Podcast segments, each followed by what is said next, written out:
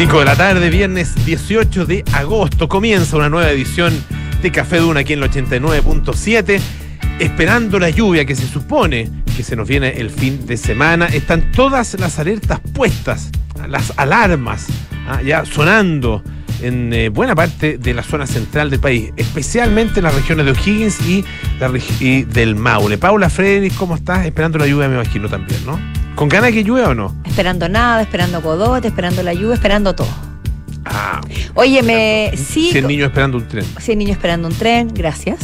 Eh, a ver, estoy impresionada de tu sabiduría eh, meteorológica. No, pero si, eh, de lo único que se ha hablado todo el día, vos, No, Paula, sí, pero perdona. fuiste muy específica en las regiones. Ah, sí, lo que pasa Eso, es que he estado preocupado del tema hoy día. Sí, es que me. No, pero te lo digo en serio que me parece notable. Porque Notable. tú sabes que no, hay- no se han dado muchas alarmas meteorológicas por parte de la Dirección Meteorológica. Siempre son eh, avisos o alertas. Alarmas, yo no recuerdo, pero son muy pocas.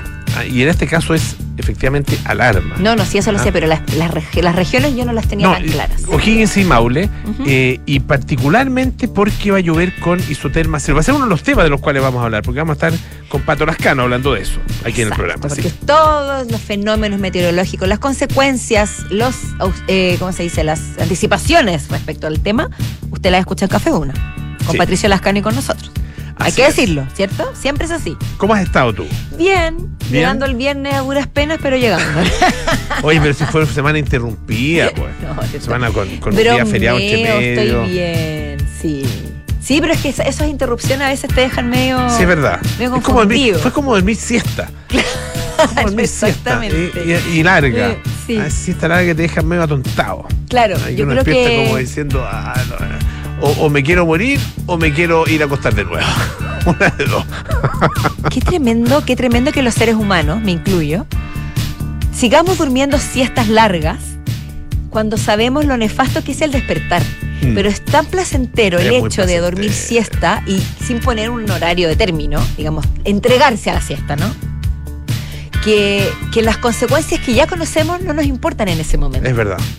Sobre todo cuando te duermes de día y despiertas de noche. Y peor aún, cuando te duermes de tarde, digamos, después de haber tomado un vinito tinto, un sábado a la hora del almuerzo. Está el sol afuera, te despiertas y está oscuro y tienes que salir a algún compromiso, un cumpleaños. Uh, eso es, eso es mortal. Eso es mortal. Yo, sí. yo creo que he ahuyentado gente, pues ya he llegado después de siestas a eventos sociales en los que ¿Ya? la gente yo creo que se ha alejado de mí. ¿En serio? Por mi Te hace- cara, Te el quite. porque yo expelo molestia por la vida después de la siesta. Y- No quieres toparte conmigo es, después de es una un fenómeno raro porque se supone que uno debiera despertarse eh, como renovado. Pero ya lo hemos dicho también con Patricio Lascano y nosotros también lo hemos conversado que las siestas no deberían ser de más de media hora. corta, Yo después de esos sí. consejos que mí, aquí mismo en Café Duna hemos comentado y suelo poner el- el- la alarma 20, 25 Sí, yo también. Porque me di cuenta que efectivamente era contraproducente. Yo me doy media hora. Sí. Media hora. Media hora. Entre, entre que me quedo dormido, qué sé yo, no, serán, no sé, 20, 25 minutos de siesta. Me quedo dormido rápido en general. Así que no tengo, no, Claro. no me doy muchas vueltas. Y, mm, pero no más que eso, efectivamente. No más que Porque eso. si no, viene el fenómeno Paula Frederick. Menos huracán Frederick. Oye, y lo otro que me pasó que me pasó hoy en la mañana, que me, me sonó la alarma cuando estaba en, en un- en la mitad del sueño, pero absolutamente sumergida en el sueño. ¿Ya? No sé en qué est- estado era. Me costó salir de ahí, Ah, mira. terriblemente. Me tuve que mojar la cara, levantar, tomar café, quedar, mirar el horizonte como por 25 minutos. Uf, Yo día me levanté un poco más temprano de lo que, de lo que suelo levantarme. ¿por qué? Hasta- pues tenía, no, tenía que llegar antes a la pega, Uf, básicamente. Y, y claro, uno va sintiendo, eh, aunque sea media horita, uno siente el efecto. Eh, y, y tengo una hora de teatro ahora, estoy, con, estoy preocupado. Estoy preocupado. Eh, eh, la hora es buena, sé que es buena, así que Sí, supongo que no, sí, que no, supongo que no me va a afectar, digamos, pero, pero ir al, por ejemplo, ir al- a ver una película o quedarse en la casa viendo una película después de haberse levantado muy temprano, no haber dormido siete, es, es o sea, uno se queda dormido, pero seguro que te queda dormido. Y eso lleva a su vez, o puede llevar a su vez, a una cierta molestia eh, de pareja. Como diciendo, "Oh, vamos a poner una película y te quedas dormido. Qué fome, Uy, uy, qué uy, fome. Viernes en la noche. ¿Cuántos mira. momentos álgidos? Sí, ¿no? Viernes en la noche, no hay caso otro contigo. viernes en la noche. Parece que al Ruchi también le ha pasado, porque lo veo muy Sí. co- emo- compartiendo con nosotros el sentimiento. Pero lo, lo bueno, lo, lo- lo complicado de tu caso, Polo, Mm. debo decirlo, es que en el cine, cuando uno se duerme, uno no ofende a nadie. A no ser que No, esté con no. las personas en la sala, con los realizadores. No, o los- claro, pero en el claro, que claro. me ha pasado. Que, que haya pasado por la alfombra roja, digamos. Me he quedado Sí. dormida en festivales de cine do- cuando los actores o el director están en la sala, pero ¿En ellos serio? no creo que me hayan estado pendientes de mí. Eso es lo bueno. Ya. Bueno, pero.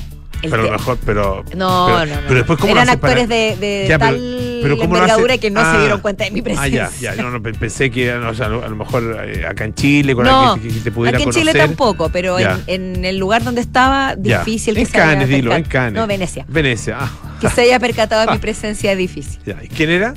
Es que eran, ha sido. Eran varios. casi. Ah, Uno ya. era Jim Carrey. Ah, mira, es una costumbre. Por eso te digo que no se, ha dado- no se dio cuenta. Ya. Pero ¿Te imaginas que te- se acerca Jim Carrey y te despierta? ¡Wake up! Oh, te pone una cara así, te remece y te. que te despierte Jim Carrey poniéndote una mueca, con yo una- creo que es esa pesadilla cara, segura. claro. Bueno, pero en el teatro No, el puede teatro ser que es- se den cuenta. sí, Así que te pido no, por no, favor que te tomes un Red. Bull, hagas algo al respecto. No me acuerdo en qué, en qué fila estoy. Espero que no sea muy adelante. No, no, Oh. se pase. No, no, no me voy a quedar dormido. ningún- eh, de ninguna manera, en Si no- ningún caso. Si no te vas a arrepentir, como se Ah. arrepintió Shusha. Xuxa. Shusha, la célebre cantante, actriz, animadora, personaje público, quizás uno de los más famosos de Brasil, al menos para mi generación. No sé, yo crecí con las paquitas de Shusha.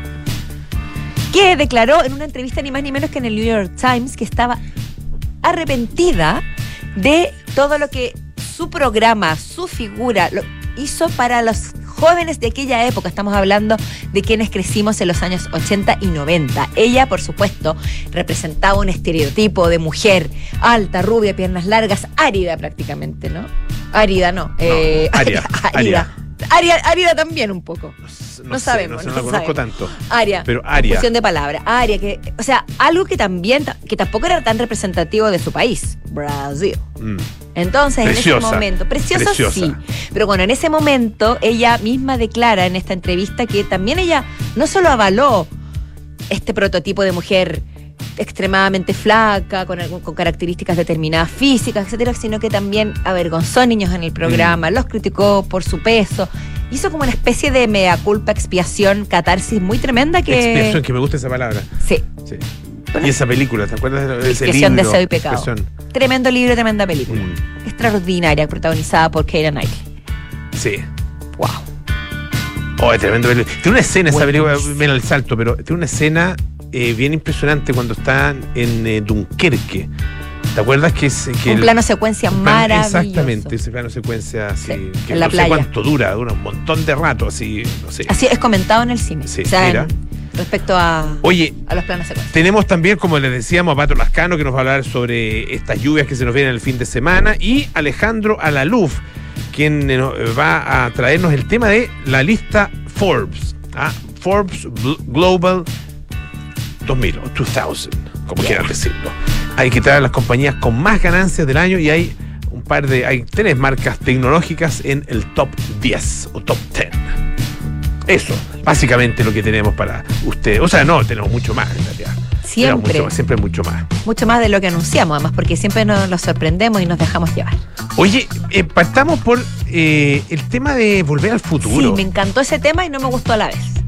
¿Te, te gustó y no te gustó? Porque esa un, porque, pero, a ver, no sé si tú, Polo, estás de acuerdo conmigo, pero qué peliculaza. Sobre todo, la Mira, 1, nunca la, fui la- muy fan. la uno, Volver al Futuro 1, para mí es de las mejores películas que se ha dado en la historia del cine. Ah, mira. Richie, mira, comparte sí. conmigo. A mí como que no me pegó. a nivel de narración, de guion, de, de imaginería pop, de, ima- de imaginario pop, de cómo se nos metió. No, sí, es cómo- muy buena. cómo, muy buena. cómo nos hicieron tiene- Inception de distintas escenas, de distintos momentos, Pero, la música. sí. Ah, ah, yo escucho el tanan, tarananana, ¿Sí? Ah, es que ya sabes Y se que me paran es del los pelos. 85 Es del 80, yo- ya- ahora ya cacho, porque 85 yo estaba en primer año de universidad. Eras Estaba en rebelde, querías ver Tarkovsky, Estaba en. Bergman. Sí, estaba en eso. Cine Bergman. ruso, do- eh, Sí. leía Dostoyevsky. No, ya lo había Esperabas leído. a Godot. Ya lo había leído. No, sí, Veías, veías cine alemán en el Goethe Institute. Uy, y no es chiste. ¿Viste? Te estoy sacando la O sea, me sacaste la Veías foto. Fassbinder. Andaba con el árbol del conocimiento bajo el brazo. Claro. Ah, estabas leyendo la Odisea de. o sea, lo- eh, Ulises de. Ulises de, de Joyce. de Joyce. Y decías que te gustó y que lo No, leíste todo eso, entera. todo eso lo había leído en el colegio ya. ya. Hoy me acuerdo. claramente me acuerdo- volver al futuro era una banalía. Yo tenía un Por par de favor. compañeras de curso muy, muy brillantes. eh, bueno, varias en realidad, y, y compañeros también, pero sobre todo destacaban las mujeres. eh, Muy y bien, do- pues, muy dos que, eh, de las que me hice muy amigo y que eran, eh, habían ya estudiado otras carreras antes. Una había estudiado antropología Uh.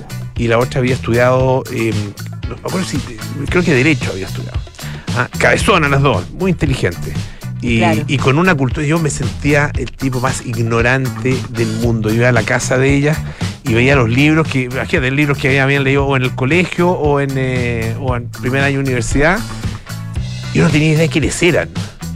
Ahora, lo- ellas tenían una, una mm, vocación docente muy, muy. Contigo. Conmigo, sí, me enseñaban. Ya, es que eso te quería sí. preguntar. No, ¿Tú les decías? Nunca tuvieron, nunca tuvieron ningún tipo de pedantería, nada, absolutamente. Porque sí, no, yo lo te decían, tú, te- ¿sabes quién es eh, Joyce? Y, te- y tú decías, no sé. No, es que Joyce lo conocía, No, no, no pero sé, ponte tú, ponte tú tenía, me acuerdo, era una de ellas que leía mucho a Nice Nin, eh, eh, que se llama Simón de Beauvoir. Yo la había leído también, yo la había leído, pero eh, no profundamente, o había leído un libro. Silvia Ah, Plath, por acuerdo de una joven formal. Que Silvia yo- Plath. Exacto, claro. Ah, ese tipo de, de autores y autoras. Virginia Woolf. No, Virginia, Virginia Woolf es más, es- es conocida, más es universal, claro, muy, es muy, muy universal. Eh, qué sé yo, eh, Henry Miller. Claro. Ah, eh, Por Ana- pensando en Anais. claro. Ah, y así ese, ese, es un poco esa era la onda. Eh, entonces era cabezón dos. Y bueno, uno tenía que poner nada, nada, pues, eh, eh, eh, leer nomás, pues. Lo Esa que gente yo creo que cuando son Pero personas, hace, hace muy bien. cuando son personas que no te sacan en cara tu ignorancia, que son generosas, que no se creen el cuento, es, hace muy bien rodearse Muy de esa gente. sí, Pero sí. cuando hay gente pedante que te hace sentir tu carencia, aléjenmelo. Exactamente, sí. Váyanse, no te necesito.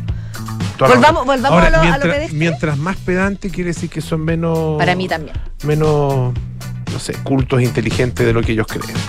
El- el- el- los tipos realmente capos, que a mí me ha tocado por lo menos conocer en la vida, son humildes. Eso es una gran demostración de inteligencia. Sí, sí, pues. Bueno, ¿Pero qué pasó con Volver al Futuro, por favor? ah, cuéntanos, ¿Qué? cuéntanos. Dale, tú. cuéntalo tú. No, lo que pasa lo es que se va a hacer un musical.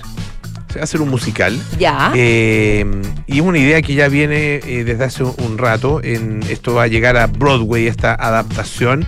Y fíjate que según, que según la revista Rolling Stone, citada acá en, eh, una, en una nota de Bio Bio, según la revista Rolling Stone, eh, esta versión va a cambiar uno de los momentos más recordados de la, eh, de la primera eh, eh, entrega, ¿no es cierto?, de, este, de esta película, de este filme, Esa trilogía. o Flim.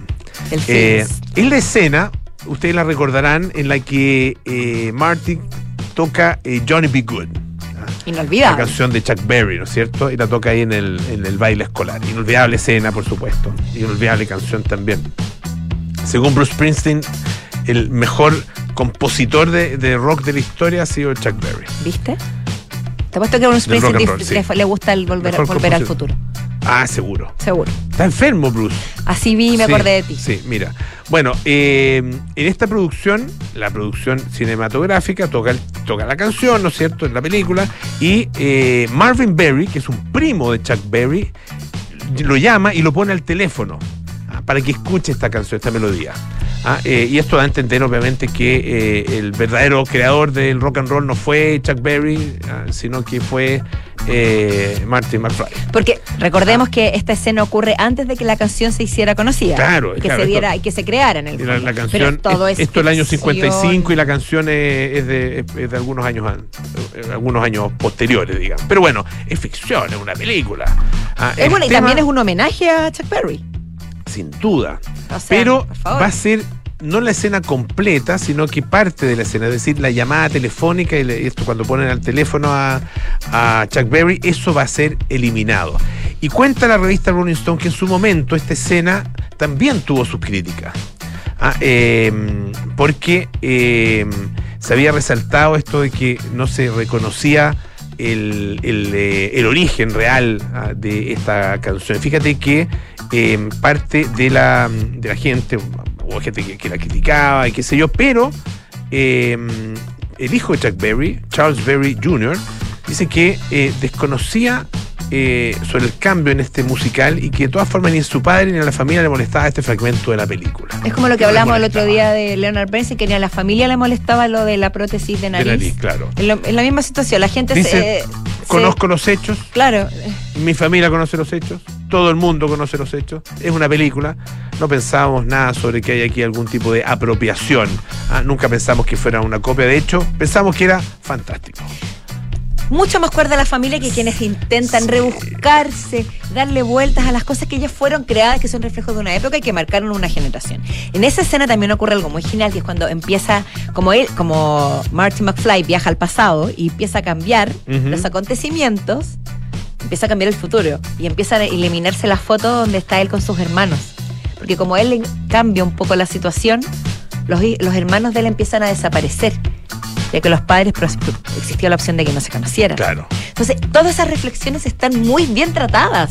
Han habido otras películas que han hecho el intento, como El efecto mariposa, banalmente.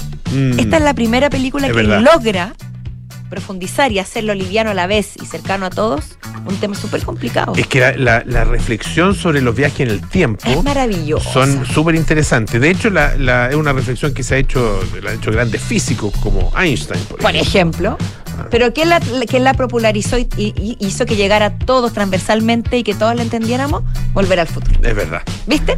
Oye, otra que está eh, siempre en el ojo del huracán. No del huracán, pero en la mira es Taylor Swift. sí, pues. Pero ahora ya la cosa se fue a otro nivel. Habíamos comentado hace un tiempo que existía un curso en la Universidad de Nueva York dedicado a la obra de la cantautora estadounidense. Esto ya lo habíamos comentado, me parece un análisis de las letras y de la obra de la cantante. Pero resulta que Chile no se queda atrás, porque ahora se va a impartir este mismo curso, un curso muy similar, en la Universidad Adolfo Ibáñez, sede Viña del Mar. Mira. Así que atentos Swifties y Swift, Swifties, Swifties, Swiftas, no sé, porque pueden seguir un curso sobre Taylor Swift. Es un taller que va a analizar las letras llamado Taylor Swift, la poesía en la era de Spotify. Mira, iba a estar a cargo del profesor de la Facultad de Artes Liberales, Alejandro Arturo Martínez. Y está inspirado, como él mismo cuenta, en los talleres implementados en Estados Unidos. Y él, él cómo se justifica eh, y cuenta un poco cómo se inspiró en esto. Dice, investigué sobre ella para armar mi programa. Mi intención es analizar cómo su música está influenciada por la literatura, el teatro y el cine. Y esto va a estar centrada en el análisis de la trayectoria con un enfoque poético y, film, y fílmico de sus canciones, videos musicales, entre otros. Me parece interesante eh, analizar más allá de su, obra lírica o la, poesía de sus letras, que a algunos les podrá parecer poesía y a otros no, probablemente, el fenómeno de la cultura pop, de Spotify, de las redes sociales, cómo sea eh, la simbiosis que existe hoy, las formas distintas de crear literatura y poesía, que, quizás que sí se comparan con la creación en otras décadas. Mm. Es como un poco siento yo que el valor está en tomarle el pulso a la, actualidad, a, cómo estamos aprendiendo hoy, recibiendo hoy la música. Es, que eso es súper difícil además eh, poder valorar eh, realmente eh, una creación musical o un aporte musical, hay un aporte artístico en general, mirado hacia la posteridad, mirado hacia el futuro a propósito de futuro. Em, porque, claro, en algún minuto creo que los Beatles dijeron nosotros somos los Beethoven del siglo XX, del siglo, alguna cosa así, ¿no es cierto? Eh, y claro, si uno lo proyecta a lo mejor a, 200 años más, eh, es muy probable ah, que, sea, que sea de esa manera eh, y que veamos esa música, que consideremos esa música como una, una representación muy, muy característica, ¿no es cierto? Y muy valiosa además acerca de una determinada época. Exacto. Y, y que se incorpora, o sea, muchas de, la- muchas de las composiciones ah, que consideramos composiciones clásicas en la música denominada como música clásica, que hay siempre una discusión de cómo debiera denominarse, pero música, o música selecta, como Música quieran llamarla, le- música también. también se le dice. Bueno, muchas de esas composiciones provienen de eh, música popular. Eh, Claro. música popular folclórica regional, ¿no es cierto?, de distintos países europeos, particularmente. Ah, y después se han ido incorporando además eh, eh, elementos de, qué sé yo, en el caso de las composiciones clásicas chilenas, elementos folclóricos de nuestro país también. Ah, eh, y, y eso hace, claro, que la música sea muy, muy, muy viva y sea muy difícil además definir, bueno, esto es de aquí, esto es de allá. Se retroalimenta Ah, eh, muchísimo. Del, y- de- del- o sea, todos los tiempo. estilos se retroalimentan. Claro, yo creo que es el tiempo el, el- el gran juez. ¿ah? Eh, en la música y en este caso en también Tienes- la consideración de, de estas composiciones como poesía. Me parece interesante que ese, como tú bien dices, el tiempo eh, habla mucho sobre, el, sobre la magnitud de un fenómeno, pero también me parece interesante que se estudie lo que está ocurriendo hoy. Que quizás en el futuro Taylor Swift no pase a ser Claro. eh, una Beethoven o una Vitus de la historia, pero Mm. sí, hoy es un referente sin duda. Y, y claro, y, y- y el estudio de sus letras, el estudio de su música y de su fenómeno es, eh, eh, una, una buena herramienta para poder comprender eh, la realidad social actual. Exacto. O sea, a través de Taylor Swift, háblame de Taylor Swift y me estará hablando del mundo o de la sociedad. Eso Más mismo quería decir. Oye, a propósito de música, em, la demos vuelta. Escuchemos a Outcast con Hey Yeah. One, two, three,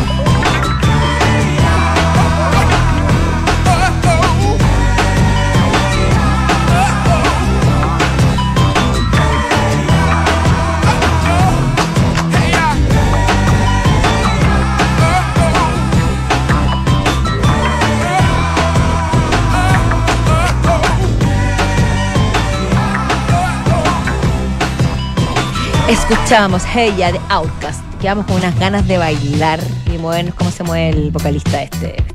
Qué talento, ¿ah? ¿Qué tal? Oye, eh, María da Graza Yuya Meneghel, ah, popularmente conocida como Yuya. Cosa que para, para este país, bueno, ha significado tanto, ¿no es cierto? Tanto chiste. ¿Ella de supo mal alguna gusto. vez? Yo no sé si. Tengo la duda, se, o sea, se le tiene que haber contado de todas maneras. No sé si lo retuvo, pero la tienen que haber dicho en sus múltiples visitas a nuestro país. Bueno, Varias veces. Yuya. Yuya, estamos con un tema. Sí. Con tu nombre. Pues, ¿Qué pasó? Te puede haber dicho ella. ¿Qué Ay, me encantó tu acento. ¿Qué sucede? Como Gary. ¿Qué sucede? Como Gary. Eh, y le tienes que haber explicado, mira, lo que pasa, lo que pasa, Yuya, es que Es que tu nombre. tu nombre no ah, es tan bonito acá. Claro, no suena tan lindo acá. No suena eres muy linda, pero tu nombre pero tu no es nombre- tan lindo. Ah. No, oye, eh, hablando en serio, ¿Y te acordás ¿cómo olvidar a Yuya con Felo Espera, acá? Cuando con estuvo con, en Vía el Lunes con Felo y le bajó ataque de risa. Ahí ¿Te nos cayó muy bien. Sí. Ver a una, sí, persona con ataque de risa a mí me provoca mucha simpatía. Sí. Y cómo olvidar también Mm. Cuando uno le decían que si dabas vuelta el cassette, decía el diablo es Ah, el diablo magnífico. es- El diablo es magnífico. El diablo es magnífico. Yo no sé si lo hice y, y lo escuché o lo, im- o- o No, lo es que tuve yo- tan Yo creo que metido lo, en mi cabeza que, que lo imaginé. lo dieron en la radio, en la televisión. ¿Sí? Sí, yo creo Yo que lo escuché sí. Yo, te lo- yo también lo escuché en Ya, algún momento. Pero no recuerdo haber dado vuelta, que no, sé- no sabía cómo dar vuelta un cassette, bien franco. Eh, pero eh, la el otro momento inolvidable fue el Festival de Viña. Y cuando le gritaron, ¿no Ay, es qué cierto? el are, eh. Sí. Eh, eh, Tenemos ah. el audio, Richie. No, mentira. eh. Oh, oh. Claro, era feo eso, feo. La pobre vivió. no, eh, eh, ¿Por qué le hacen eso a Yuya? ¿Por qué le hicieron eso? Oye, y además Yuya hace poco contó que además en otros ámbitos de su vida tuvo una experiencia traumática en su relación con el gran Pelé. Con Pelé, exacto, sí. pues. Entonces ella siente que es una persona sufrida.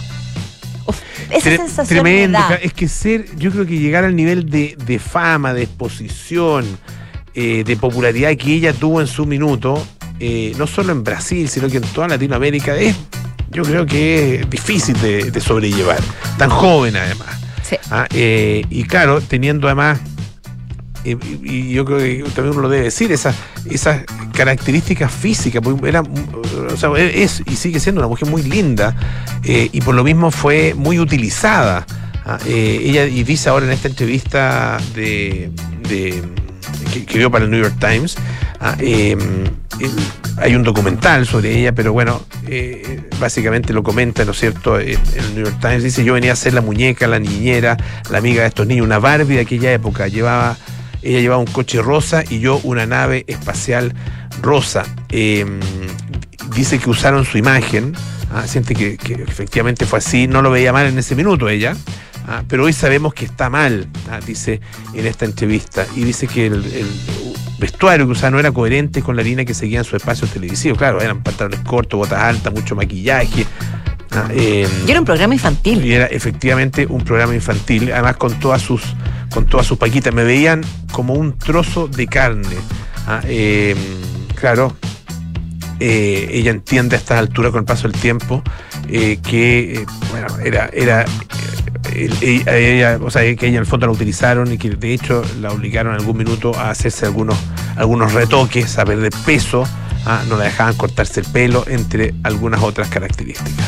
Claro, y, y es. Qué duro. Y era, además de lo, de lo duro dentro de, de- por un lado, porque también, por supuesto, tuvo dividendos y ganancias de experiencia económicas, etcétera, y fama en su momento ella. Era el referente para los niños y los jóvenes. Era un referente de una persona con ciertas características físicas que, por supuesto, no todos tienen. Y además representando un país donde ella no era a la imagen, tal vez, de la mayoría de las personas que habitaban en su país. Se alejaba de eso. Claro. claro. Entonces, y ella, mi- y bueno, y no solo ella, sino que las paquitas. Las paquitas eran todas también bien uniformadas literalmente y físicamente. No, no había cabida, y eso pasa mucho en los programas de los 80 y los 90, para la diversidad, que también tenía que ser representativa de su país. Claro.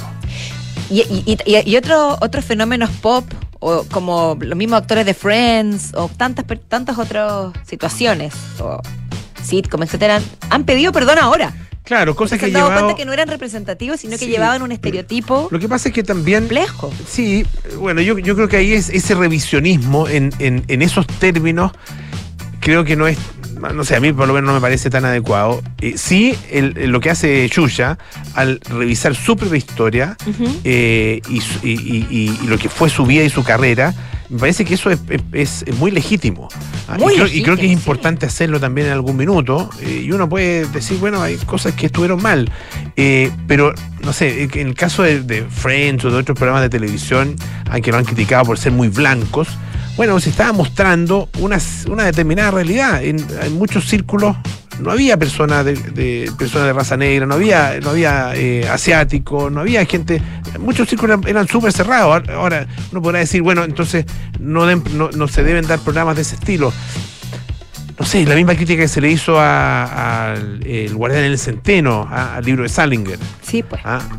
Diciendo, no, lo que muestra es un, joven burgués, ¿no es cierto? Y las reflexiones de un joven burgués que entra en conflicto con su propio Bueno, mundo es y su existen sociedad. jóvenes burgueses que entran en conflicto. Es, es el escoger un tópico y tocarlo, que no quiere decir que no existen otros. No, pues. Y ha sido un montón de temas y lo hemos hablado muchas veces en literatura, en Claro. música, en arte. Ahora, si la televisión solo da ese tipo de programa, ahí estamos en problema. Si, la- si el cine solo hace ese tipo de película, ahí estamos en problema. Y eso ha pasado también en algunas etapas de la historia. Ahora, en esa época, la época de, de, de Yuya y de las Paquitas, existían, no sé si posteriores, pero muy similares, existían programas del tipo como Nubeluz en Perú, que llegó a Chile, que yo cuando niña lo veía, y Yuli Yum Yum, que es, es chileno. ¿Ya? Muj- mujeres jóvenes, preciosas, de eh, facciones muy caucásicas, por decirlo así, rubias, qué sé yo. Con, con el estereotipo absoluto de, de la belleza canónica de esa época. eh, y rodeadas de niños con ciertas características, con pantaloncitos cortos, pole- eh, peto, que bailaban en un programa y llamaban a los niños a participar y qué sé yo. Como la publicidad de ciertas Existió, marcas, digamos. existió, También. existió una tendencia. Sí, claro. Y la y la- por ejemplo, la hay una tienda, no la quiero nombrar, ¿para qué?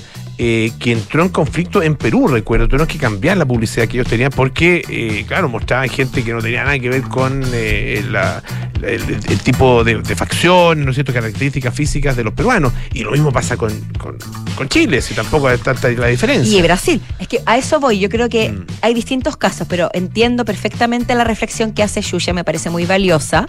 Porque, claro, ella era una joven que estaba iniciándose en la fama, que estaba un poco en la vorágine, que quizás no se detuvo a reflexionar. Y si lo hizo, se arrepintió, porque ella misma cuenta, y en esta nota también lo cuenta, que algún niño le dijo: comiste demasiadas papas fritas. Mm. Se hacían bromas de ese tipo en ese, en ese momento.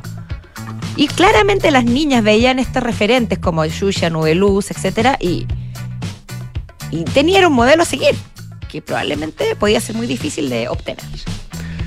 Oye, eh, vamos a la pausa. Eh, antes, eso sí, una cosa importante, ah, y esto es, esto es una historia tremenda, una historia eh, realmente desgarradora. Ubicar y detener. Seis historias del bando 10. Descubre la historia de seis hombres que fueron llamados a entregarse el 11 de septiembre del año 73 y decidieron no hacerlo. ¿Qué pensaban? ¿Qué sentían? ¿Cómo razonaban? Encuentran la docuhistoria en latercera.com. Vamos a una pausa y a la vuelta estamos con nuestros infiltrados aquí en Café Duna. Si eres un emprendedor, tú también puedes elevar tus ideas al siguiente nivel. Banco de Chile en acción con Desafío Levantemos Chile. Te invitan al octavo concurso nacional Desafío Emprendedor. 100 millones de pesos en premios a repartir y una red que potenciará tu negocio. Inscribe tu emprendimiento en las categorías Desafío Global o Local en bancochile.cl hasta el 20 de septiembre de 2023. Banco de Chile, el banco de los emprendedores de Chile. Atención base de Fontana, aquí la agente de recursos humanos. Estoy activando la misión eficiencia en mi equipo. Jefa, firma digital activada. Jefa, las remuneraciones están listas. Control de asistencia, check. Gestión de contratos en línea. Conectados a iMed y Red. Base de Fontana, misión eficiencia activada. No esperes más y aumenta la productividad de tu gestión de personas con Defontana Recursos Humanos. Ingresa a defontana.com y contrátalo desde 1.2 UFs mensuales. Defontana, pensemos digital. Clínica Santa María sigue creciendo en la comuna de La Reina, ahora con un nuevo laboratorio. Contamos con más de 500 exámenes con la calidad y seguridad que entrega Clínica Santa María. Visítanos en Príncipe de Gales 9140, Espacio Urbano La Reina. Más cerca, más cómodo. Clínica Santa María, especialistas en ti. ¿A cuál generación perteneces? ¿X? ¿Millennials? ¿Z? Hay una generación que está marcando tendencia, la de nuestros padres y abuelos. Y no es una generación del pasado, es del presente, que necesita de cuidados respetando su autonomía, que requiere ayuda y aprovecha los avances de la tecnología, que no quiere ser carga de nadie y por eso valora su independencia. Esta es la nueva generación Live Up. Visita liveup.cl. Independencia de tus padres. Tranquilidad para ti. En Sonda, desarrollamos tecnologías que transforman tu negocio y tu vida, impulsando la innovación y el desarrollo de soluciones que acompañen la transformación digital de las organizaciones. Cuenta tú también con el respaldo, agilidad y eficiencia del líder en transformación digital. Descubre más en sonda.com.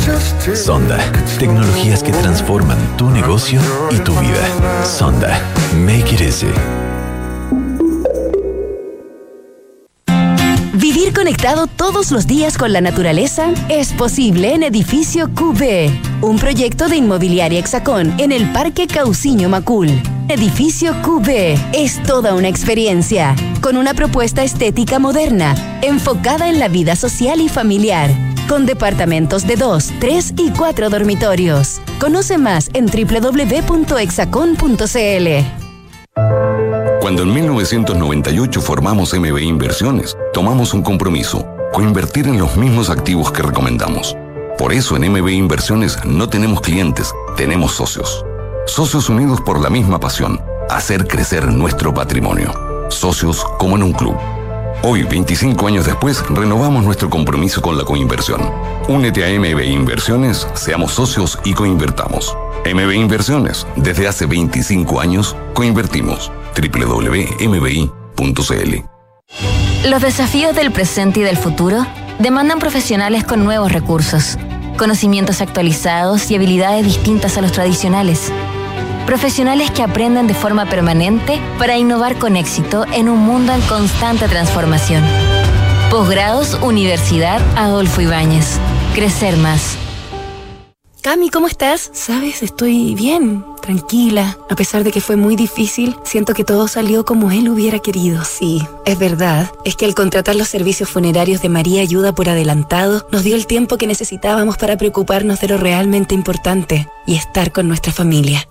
Descubra la tranquilidad de acceder a una compra anticipada de servicios funerarios, ayudando a los miles de niños y niñas de la Fundación María Ayuda. Más información en funerariamariaayuda.cl. Estamos contigo cuando más nos necesitas. Los fondos mutuos que buscas para cumplir tus objetivos están en Scotia, premiados este 2023 por Morningstar y Premio Salmón, por su sólida gestión con asesoría experta y trabajo colaborativo para tus metas de inversión. Hazte cliente y dale un impulso a tus proyectos.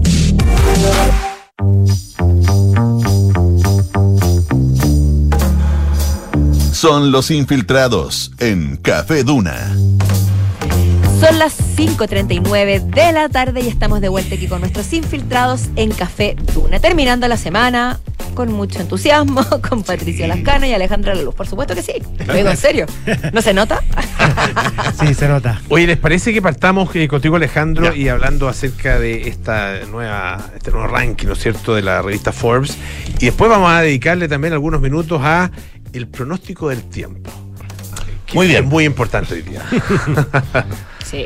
Bueno, resulta que existe esta lista, esta publicación que hace Forbes, ¿no es cierto?, anualmente. Forbes que, digamos, a esta altura del partido, ¿no es cierto?, es un, es un faro bastante preciso, ¿no es cierto?, y bastante confiable respecto a lo que es el mundo de los negocios. En ese sentido, estas listas siempre tienen como un, tienen un- un caché, ¿no? Donde más allá de establecer las listas son también eh, estudios muy acabados respecto a las economías de cada país, cuáles son los países líderes, los bloques líderes, qué tipo de industria también están en liderazgo, etcétera. Entonces, en ese sentido, esta nueva lista que tiene la particularidad de, además de ser sectorial, puede ser desglosada por países. O sea, por ejemplo, tenemos el ranking de cuáles son las empresas chilenas Eso. con mayores ganancias. Ahora, interesante mencionar que esta lista eh, recoge, no se refiere a las compañías más grandes ni a las que tienen más ganancias, es un set de factores que determinan, digamos, un total que va por ganancias, que va por eh, activos, que va por precio de bolsa, tasas de crecimiento, una serie de, de factores que, que- que van mucho más allá de simplemente los ingresos eh, a- por, por, por, por periodo fiscal, digamos. Ok. Entonces, la lista global en ese sentido eh, tiene al, al primer lugar a JP Morgan, JP Morgan Chase, un banco, una institución financiera en los Estados Unidos, es la empresa más grande, a partir de todos estos factores, del mundo, seguida por eh, Saudi Arabian Oil, compañía por supuesto extractora de oro negro, de petróleo en eh, Arabia Saudita, y CBC, que es un banco de inversiones chino, muy, muy, muy grande. Después viene el China Construction Bank, también de similares características. Y después viene el Agricultural Bank of China. Ah, mira, oye, O sea, casi China puras empresas está- financieras. en- Exactamente. Y después viene, viene el Bank of America y después en el séptimo lugar ya empiezan empresas sectoriales. Ya. Aquí es donde me quiero detener. Lo interesante es considerar que si bien Estados Unidos lógicamente está liderando el número de empresas que están al tope de la lista, lo sigue muy de cerca, obviamente, China. Así que la balanza de poder Mm. increíble, en ese ¿ah? sentido. Esto es Exactamente. que lo hubiera dicho hace unos, bueno, unas tres décadas, digamos, porque China viene hace rato empujando, pero. Exactamente. Pero el- el- el- la transformación de la economía china ha sido tan, La tan la última radical brutal. y tan rápida, además. Podemos dedicarle quizás algún, algún espacio más adelante porque haciendo la analogía a partir de la penetración de ciertos productos como lo son los automóviles por un lado y por otro lado eh, el, gadget, los teléfonos principalmente, han sido como una punta de lanza de penetración masiva. Eh, porque por detrás, ¿no es cierto? China tiene todo un, también una participación con telecomunicaciones, estructuras, antenas, en fin, toda una serie de cosas, pero lo que, lo que se refiere al consumidor final, que, es el que finalmente retiene la marca, en términos de lo que es la industria automotriz y lo que son la industria tecnológica, particularmente los gadgets, China está haciendo un, un tema ahí, pero tremendo. Ahora, dentro de lo que es ¿Para el qué hablar de mercado los malls chinos? tecnológico, ¿Para qué hablar de los malls chinos? Eso están proliferando. También. Eh, en lo que se refiere al, al- al- al mundo tech, que lógicamente eh, es fuera del tema bancario financiero, son las primeras compañías que, que aparecen en el top 10. En primer lugar, y rompiendo un reinado de siete años de parte de Apple, Ah, ya, ya. A ver. esa es la gran, por eso es noticia. Apple siempre se da por descontado que en términos de com- como compañía, con todos estos índices, siempre es la que mayor ganancia, pongámosle, entre comillas, que, que tenía. Sin embargo, este año fue destronada por Alphabet, más conocida como por ser la casa de No sé. Google. Ah, gracias, ya. Alphabet Iba a decir como- cualquier es barbaridad.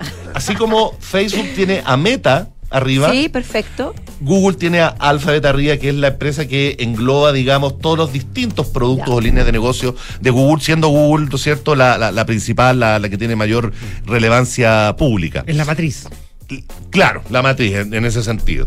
Entonces, y de ahí viene ya, digamos, un- una lista un poquito más tradicional respecto a las siguientes compañías, donde destacan, por supuesto, Microsoft, sigue siendo un coloso en términos de, de ser una empresa grande.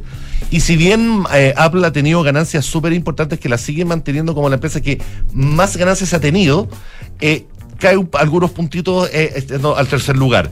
Pero de nuevo, estamos hablando de ganancias que superan los, los, los trillion, mi- cientos de trillions of dollars. Sí, son, son países completos, digamos. Correcto. Eh, eh, o sea, o el PIB de países completos. Correcto. Y en el caso de Microsoft, eh, cu- ¿cuál es la- ¿cuáles son las líneas más, más potentes de Microsoft? Agradezco tu, tu pregunta, Polo, me encanta. Microsoft, que es una empresa, podríamos detenernos también a hablar de ella, porque es una empresa que recién el año pasado cumplió 30 años en Chile, mucho tiempo. Y Microsoft ha sido una empresa que ha tenido una presencia eh, eh, hacia el Estado chileno y hacia los consumidores muy, muy, muy potente. Eh, actualmente Microsoft yo te diría que tiene como principal línea de negocios la nube. Ya. Eh, básicamente la nube bajo una serie de distintos productos que trabajan en- en- en- entre sí desde su suite de Office 365, ¿no es cierto? Que básicamente Word, Excel, etcétera, más otra serie de, de- de herramientas que están disponibles.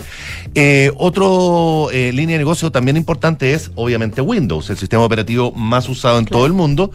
Y otra línea, por cierto, nada menor, que conjuga de alguna manera todo el resto del ecosistema de Microsoft es, por supuesto, Xbox, que en términos de innovación tecnológica es probablemente lo que, lo que más empuja eh, eh, Microsoft en ese sentido. Microsoft también tiene mucho producto para consumidor final que no tiene disponible en nuestro mercado, así en Estados Unidos, tiene computadores, laptops, etcétera, pero principalmente yo diría que sí, es la nube y Windows y Xbox son las principales eh, eh, líneas de negocio que, que tiene la compañía. ¿Y qué pasa con nuestro país? Para cerrar el top Ah, 5, cerramos el top 5 sí, y nos muy por detrás viene ¿Ya? ya después la primera compañía no norteamericana que es Samsung. Ajá. Samsung, el gigante surcoreano, por supuesto, está en cuarto lugar. Y en quinto lugar viene Meta o Facebook. Y ya después para abajo vienen muchas compañías asiáticas, partiendo por Tencent Holdings, de origen chino, un gigante coloso que quizás no es tan reconocido acá en Occidente, pero que allá es un gigante Tremendo, tremendo. Eh, aparece Taiwan Semiconductor Manufacturing, que es una empresa de fabricación de semiconductores o de chips, si se quiere, más grande del mundo. Está Sony, Oracle y finalmente Cisco. Ahora, en las empresas chilenas, dame un segundo, camarita amiga, y te voy a contar de inmediato cuáles son las empresas chilenas con mayores ganancias. Rápidamente, en primer lugar, ¿se imaginan? ¿Tienen alguna noción? Yo la, la verdad no podría aventurarme. No es tan difícil, la verdad. Uno, uno que lo lee y dice, ah, además que sí. Minera, ¿o no? ¿No? ¿No es Mm, minera, no? sí, entre otras cosas, es parte de su línea de negocio. Quiñenco. Quiñenco, ya. Quiñenco Ya, tiene sí. el primer lugar con 4,05 mil millones de dólares en ganancias. solamente. Quiñenco que es el holding de Luxich. Por supuesto. En segundo lugar, Sokimich, con 3,94 mil millones. Y en tercer lugar, Antar Chile, con 906,5 millones. Lo siguen el BCI, eh, Latam, Falabella, eh, La Papelera y después Cencosud. Todas las que mencionas, claro, uno las puede esperar. A pesar Correcto. de que no se vengan a la mente de inmediato. Exactamente. Pero lo interesante y más relevante de toda esta lista, que por supuesto está online para todo público, es el, el- el detalle del, del nuevo rey de la tecnología dentro de las empresas norteamericanas y globales también, que es Alphabet. Mira. Ya pues Alejandro, Gracias, muchísimas Alejandro. gracias. ¿ah? Un gusto, pues. Don Patricio, Don Patricio, ¿qué se nos viene? Mucha lluvia. el ¿Sí? diluvio. Mucha lluvia. Se viene. Sí, mucha lluvia y, y, eh, lo que pasa es que em, la lluvia en Santiago al menos eh, y en la mayoría de las ciudades de los valles eh, va a estar relativamente dentro de lo que uno recuerda como una lluvia en, en términos de, de cantidad. El problema es que se va, va a llover mucho en la precordillera y en la cordillera. Y eso es lo que eh, ha generado toda esta bataola, porque además ya vimos en el 23 de junio pasado eh, lo que pasó. Eh, ese, eh, ese rec- recuerden ustedes que en Santiago no llovió tanto, pero se desbordó literalmente el río Mapocho, en el sector del Noviciado, en Pudahuel, en el cajón del Maipo también hubo problemas, y especialmente en las comunas más del centro sur, como la de O'Higgins y la del Maule.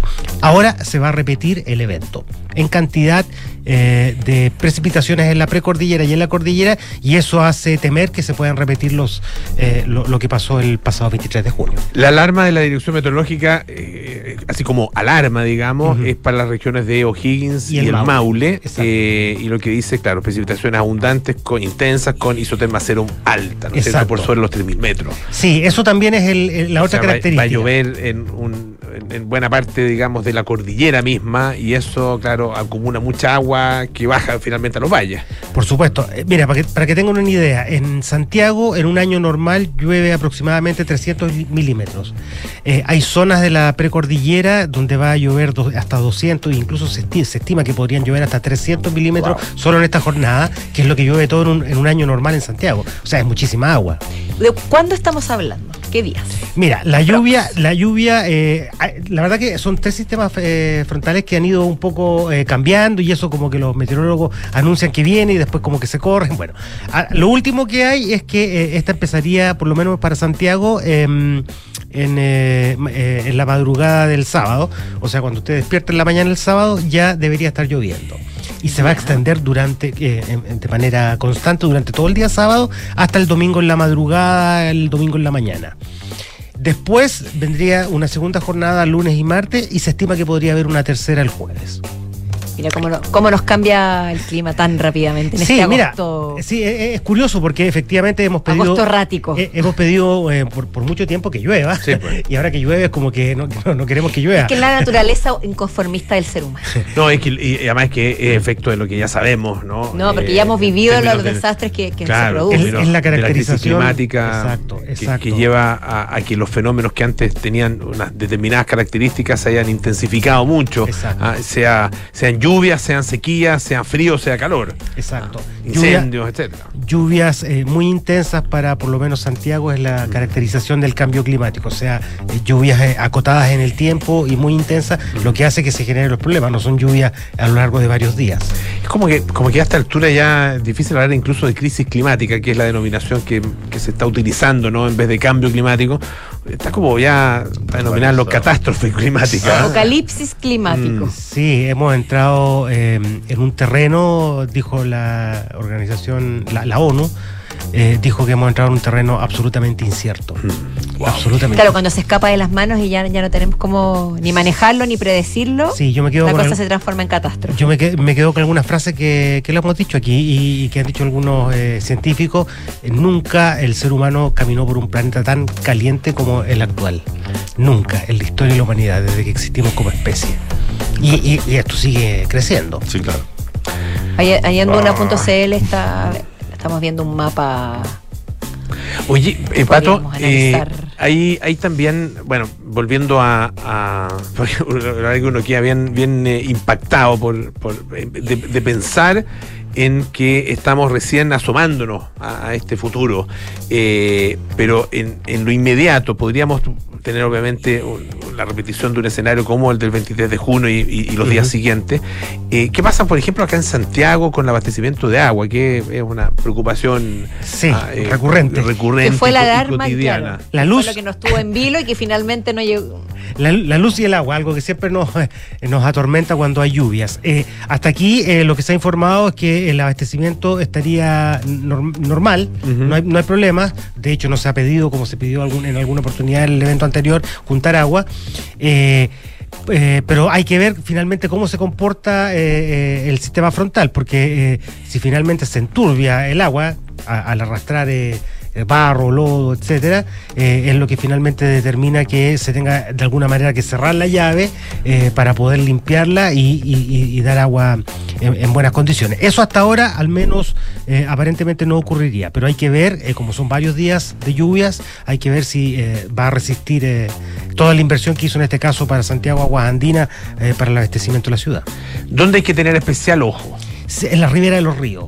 Eh, mire, los 22 parques nacionales en Chile están cerrados. O sea, olvídese de hacer trekking, cualquier cosa, actividad al aire libre. No es- no es el fin de no, semana No es el fin de semana. cosas. No, olvídelo, olvídelo. Solamente ir a tomar un riesgo. Eh, eh, el cajón del, el cajón del Maipo, del Maipo, especialmente en Santiago, en, en el sector de, de más al sur, en el río Mataquito. los había notado. El río. bueno, el río Mapocho también, evidentemente hay que ver. Me imagino que el Maule también tendrá algunos, sobre todo en los sectores más altos. El ¿no? Cachapoal, el Pataquito, el. Cachapoal, exacto. Los, los ríos de la, de la séptima y de la Y de la sexta, región, región. en particular, eh, son, eh, son sectores peligrosos. Y obviamente acercándose hacia la precordillera. Ya, pues bueno, atentos entonces. ojalá no pase nada. Ojalá. Ojalá no pase Pero nada. mejor prevenir. Sí, absolutamente. Mejor prevenir y en esta oportunidad, por lo menos en términos de, de la comunicación, eh, se ha sido bastante efectivo. Yo creo que la gente tiene conciencia de que este Sí. fin de semana podríamos tener eh, una emergencia importante. Sí, Eh, sí. Por lo tanto, la gente se prepara. para Efectivamente, están, están sacando, por ejemplo, a, a gente que, que- que normalmente se les va a buscar a las 3 de la mañana en la noche cuando, cuando ya es como complejo. A mucha gente se le está sacando que, que vive en riberas de ríos, qué sé yo, de la quebrada de Macul, por ejemplo, se está anticipando eso. Así que ojalá que las medidas de anticipación sirvan. Pato Lascano, Alejandro Alaluf, nuestros infiltrados de esta tarde, muchísimas gracias. Un placer. Nos vemos, chao, chao. Nos despedimos y les recordamos que este capítulo y todos los capítulos de Café Duna los puedes encontrar en Spotify y en duna.cl. Quédate con nosotros, viene Enrique Llavar con las noticias y luego Polo Ramírez, aire fresco. Que tengan un excelente fin de semana y nos volvemos a encontrar el lunes. Chao, chao. Chao.